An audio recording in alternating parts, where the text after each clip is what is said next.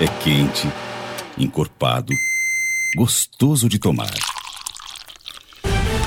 Adriana Bezerra, Início Almeida. Todos os dias, a partir das 5 e meia da manhã. Café 83, o mais quente da Paraíba. Bom dia, Adriana Bezerra. Bom dia, Paraíba. O Café 83 está entrando no ar, cheio de novidades, quente e encorpado, como sempre, Adriana. Bom dia, Nice. Bom dia a todos que nos escutam. Tô aqui bebendo meu café. Tá uma delícia, tá tão quentinho, tá tão encorpado, saboroso mesmo. Adriana, ah, esse fim de semana, nós da imprensa, e eu digo nós porque foi uma coisa bem generalizada mesmo, fomos alvo do deputado Valber Virgulino, que está tentando aí, disse que vai tentar angariar assinaturas para abrir uma CPI para investigar jornalistas e sistemas de comunicação. Quando eu vi isso, a ideia que imediata foi: só quer ser Bolsonaro, né? Só quer mitar em cima da imprensa. Porque esse, esse distrato com a mídia, na verdade, você começa a assistir isso de forma mais assintosa, recorrente, a partir da eleição do Donald Trump, né? O Donald Trump que chegou, inclusive, acho que um dos, episódios mais é, é, dramático desse distrato com a imprensa, ele imitou um repórter da CNN que tem um problema físico, né? O portador, é, ele tem uma deficiência física, ele tem as mãos meio trêmulas, então ele, ele, ele imita jocosamente esse repórter que foi alvo, inclusive, de, de, reações em, toda, em todos os Estados Unidos, a classe artística se movimentou contra. Eu lembro de um discurso muito contundente da Meryl Streep em pleno Oscar. Ela vai às lágrimas dizendo o que é que nós colocamos na presidência do país, né? Um homem que é capaz de mimetizar de forma tão jocosa, tão assintosa, tão desrespeitosa uma pessoa que tem uma dificuldade física. E aí a gente vê isso sendo reproduzido aqui no Brasil. Bolsonaro dando banana, é, insinuando questões sexuais, né? Isso. É, com os repórteres, falando inclusive de, de mãe, de pai, é tua mãe, é teu pai, você tem uma cara de homossexual terrível, coisas desse nível que a gente jamais viu na história da República, até chegar a Paraíba, até chegar a Virgulino que eu acredito firmemente, dificilmente vai recolher assinaturas suficientes para levar a termo uma CPI por conta de uma raivinha, um episódio que ele acha que não foi bem retratado. Então eu tenho um poder, eu sou representante do povo, eu tenho um poder parlamentar, eu vou usar contra a imprensa. Eu não sei realmente que, o que, que objeto teria essa CPI. É isso que é a pergunta que fica. Ele inclusive usou um termo bem jocoso mesmo, que foi vagabundos.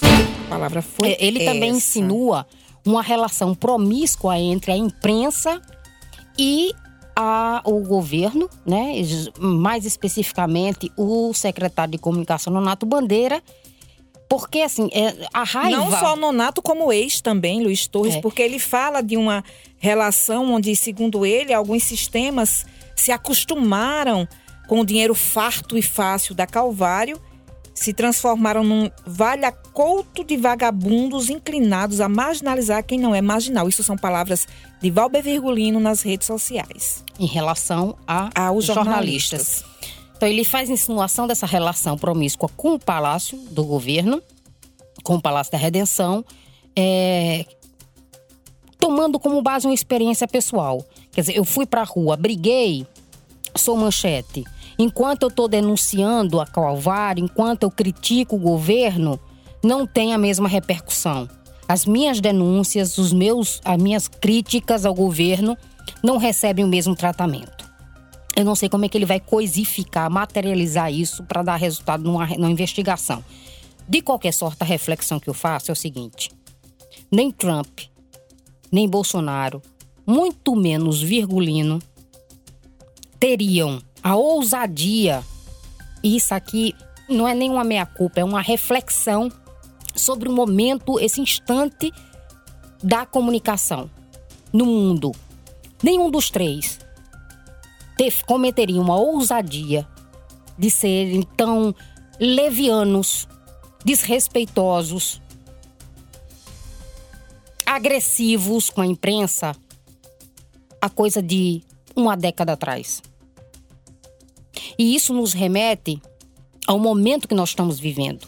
Como as redes sociais, como essa comunicação horizontalizada que permite que qualquer pessoa, que qualquer indivíduo comunique as suas ideias sem o intermédio da imprensa.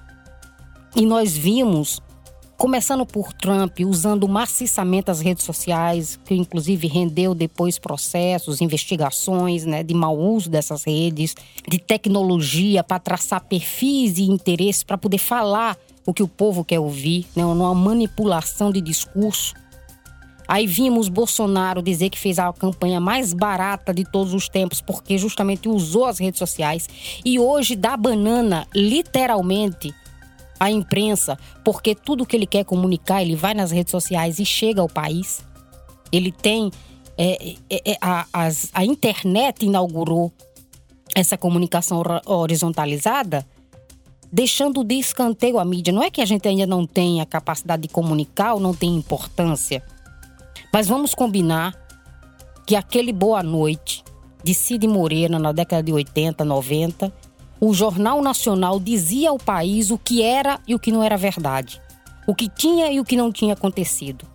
Os editores do Jornal Nacional diziam, de norte a sul do país, olha, isso é o que importa.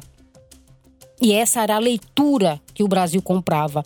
Hoje, o Jornal Nacional não tem nem autonomia para determinar o que vai colocar no ar, porque se ele não colocar algo importante, vai ser cobrado, como está sendo cobrado agora, por exemplo, pela não cobertura da greve dos petroleiros. A mídia oficial não está cobrindo essa greve, mas as redes sociais estão cobrando. Então, o nosso poder de fogo diminui no momento em que cada pessoa, um deputado, um Dona Maria, seu Zé, qualquer pessoa, tem capacidade de comunicar para muita gente sem intermédio de ninguém usando essas ferramentas. E é por isso que, mesmo desajuizado, vamos combinar que eh, Virgulino não é exatamente um exemplo do, do equilíbrio, né? Mas dentro, nos nove fora dessa, dessa, desse desequilíbrio dele, ele só ousa e aí a gente tem que realmente admitir isso, considerar isso, porque é real, está acontecendo agora, só ousa porque tem esse canal de comunicação com seus eleitores. Não precisa efetivamente da mídia. É, agora a gente precisa deixar bem claro, primeiro, Valber Virgulino é um homem público, um homem que foi eleito, é um deputado estadual e ele precisa se portar como tal, independente de se mostrar equilibrado ou não. É uma exigência que a sociedade tem que fazer, tem que prestar atenção na hora do voto. Dois, por mais que a internet ainda pareça uma terra sem lei, eu acho que é preciso que as entidades elas tomem alguma posição mais concreta que não seja. O Sindicato dos Jornalistas emitiu uma nota. A API até agora, me perdoe se eu estou equivocada, mas não vi em lugar nenhum uma nota da API em defesa da categoria. A API ainda existe? Existe.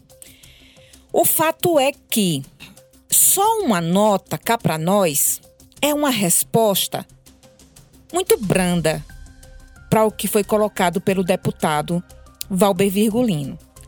É preciso uma ação concreta com relação a isso, para que mais do que fragilizados, como você falou é aí. Verdade, a nota foi meio, foi meio lá. Bem branda. Não, foi meio lá e lô, né? Porque ao mesmo tempo em que lamenta a, a pelo menos a ameaça de, de, de, iniciativa de uma CPI contra a mídia e cobra que se ele tem alguma rusga, algum problema, alguma crítica a fazer a um determinado ou a um grupo determinado de profissionais que o faça a, dirigido a esse grupo e não ao todo, a categoria como um todo. Quando, na verdade, independente do que esteja acontecendo, a entidade Não, ainda faz Tem que fazer a defesa mesmo da categoria e não pedir que nomeie alguém, não. Tem que defender a categoria. Essas entidades ditas representativas deveriam fazer isso. Cobrar uma. E até um processo.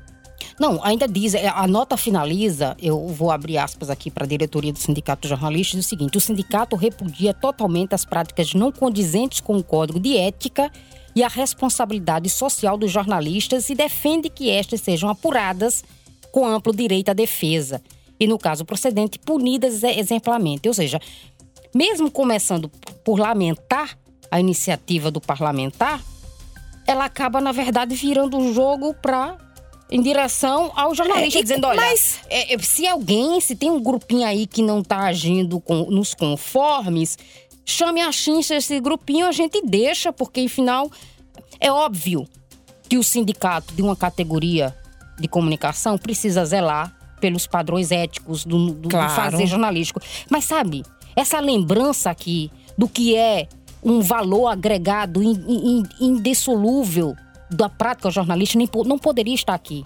Porque o que Virgulino fez é uma afronta à categoria. Virgulino se aborrece porque ele não é manchete quando critica e se aborrece mais ainda quando é manchete, quando é flagrado em atos que não combinam com a postura que ele com o posto que ele ocupa, que é no meio de um furdunço na rua, sabe, com aquele com a truculência dele distribuindo tapa. Então, assim, não cabe. É óbvio que o sindicato deve prezar pela ética jornalística. Mas esse, essa lembrança aqui do que é inerente ao, ao bom exercício profissional não cabe. Porque, sindicato dos jornalistas, nós estamos sendo é, agredidos. Não há um sinão a fazer em relação à ameaça do deputado, a não ser ir para cima, processar, tolher essa, esse arbítrio dele.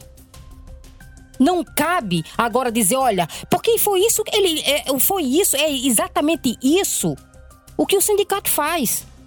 Ó, nós lamentamos, mas é o seguinte: se tiver aí um grupelho que, enfim, não tá agindo nos conformes, vai, deputado, chama a chincha, acaba com esse povo, porque a gente tem que observar, de fato, o fazer ético tal do jornalismo.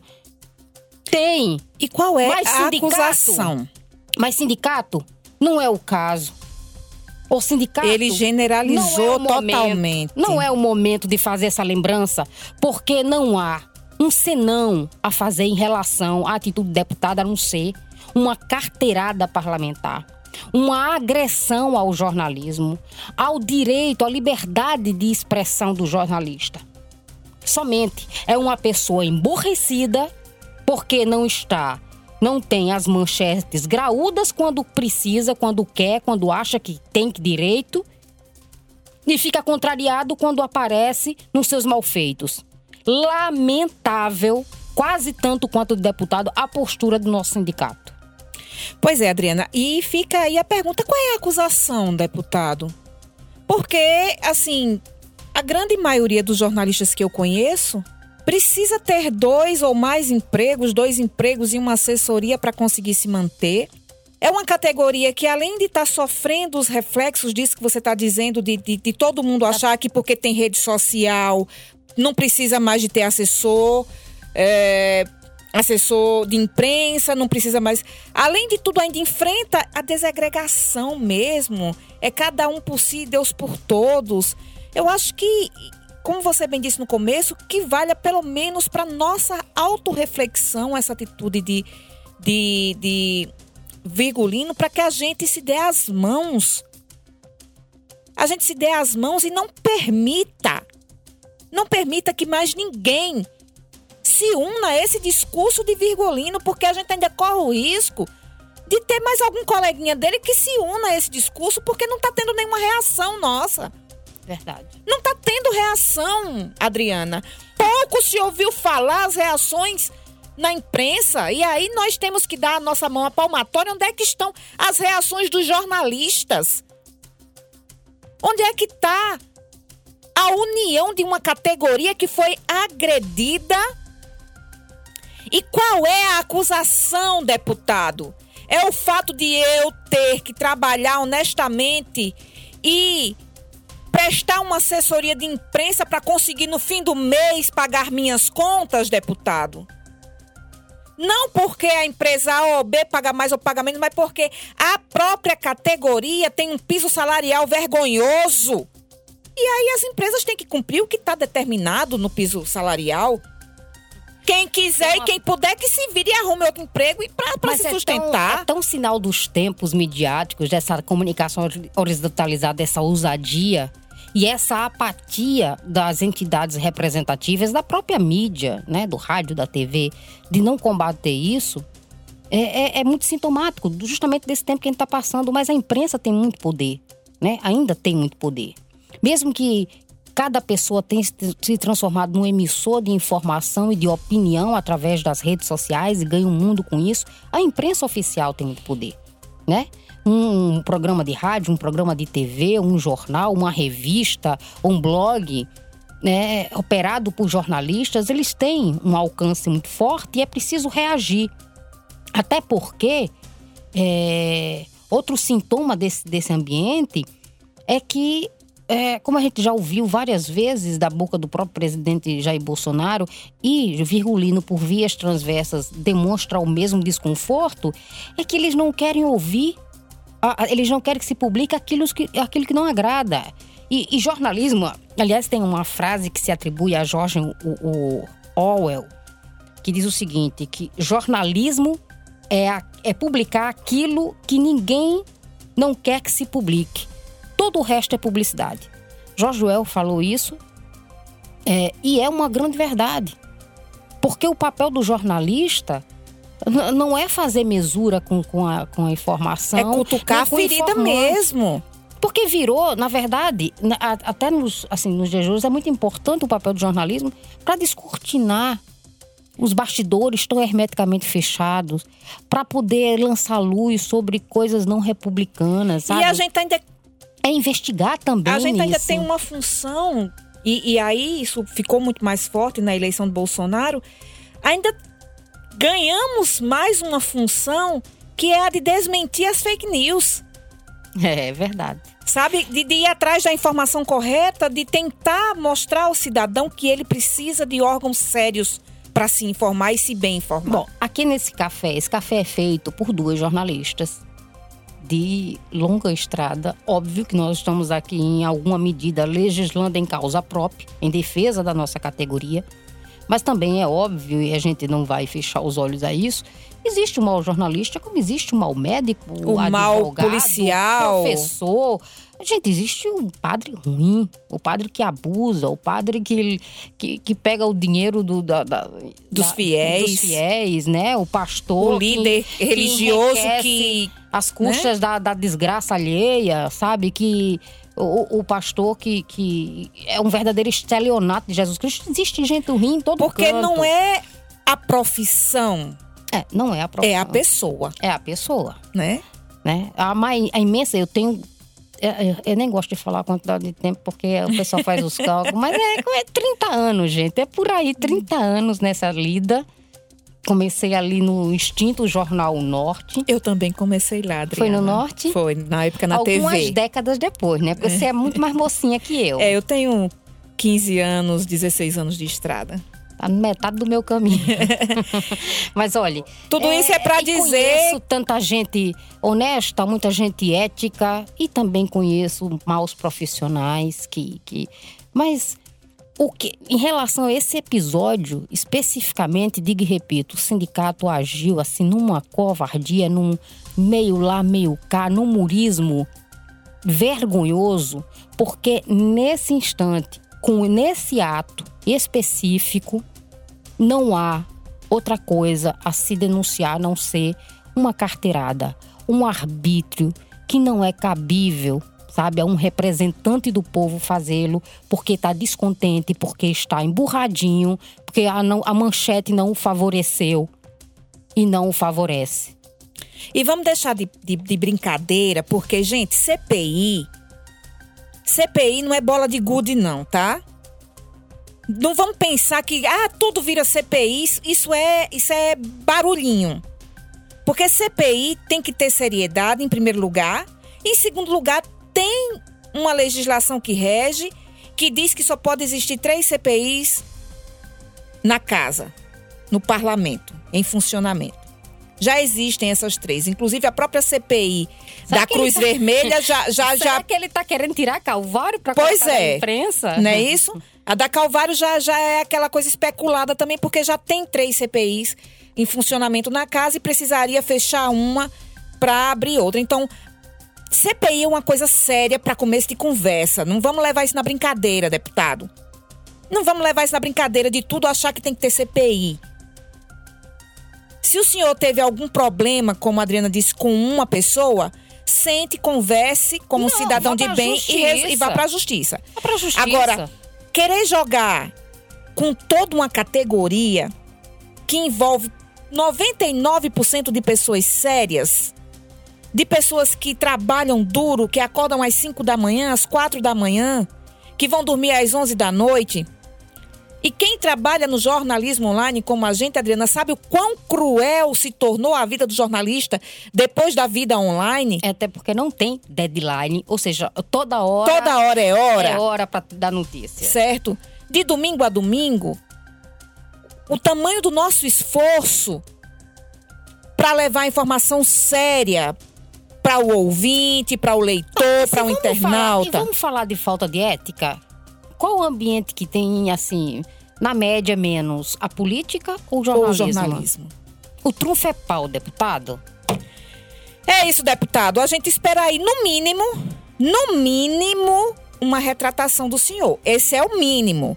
E aí, o desenrolar, a gente fica esperando também das entidades representativas da nossa categoria e dos próprios colegas que todos aproveitem esse momento para refletir o quanto nós precisamos nos unir para que não se permita esse tipo de agressão nem de, nem de Virgulino, nem de Bolsonaro, nem de seu ninguém. O Café 83 fica por aqui. Nosso tempo acabou, Adriana. A Tô gente com raiva. a gente tá lá no fonte83.com.br. Virgulino, tu é grande, mas não é dois. Não é dois, não, não A partir das 5 e meia a gente já tá lá. E durante todo o tempo você pode abrir lá o bannerzinho do Café 83, você ouve o podcast do dia e qualquer outro podcast que você ainda não ouviu e quer se atualizar, acessa fonte83.com.br. Até amanhã, se Deus quiser. Até amanhã. Você não precisa mais ligar o despertador. Tudo o que acontece na Paraíba para ouvir na hora que quiser, através de um clique. Aqui o conteúdo é mais quente do que nosso café.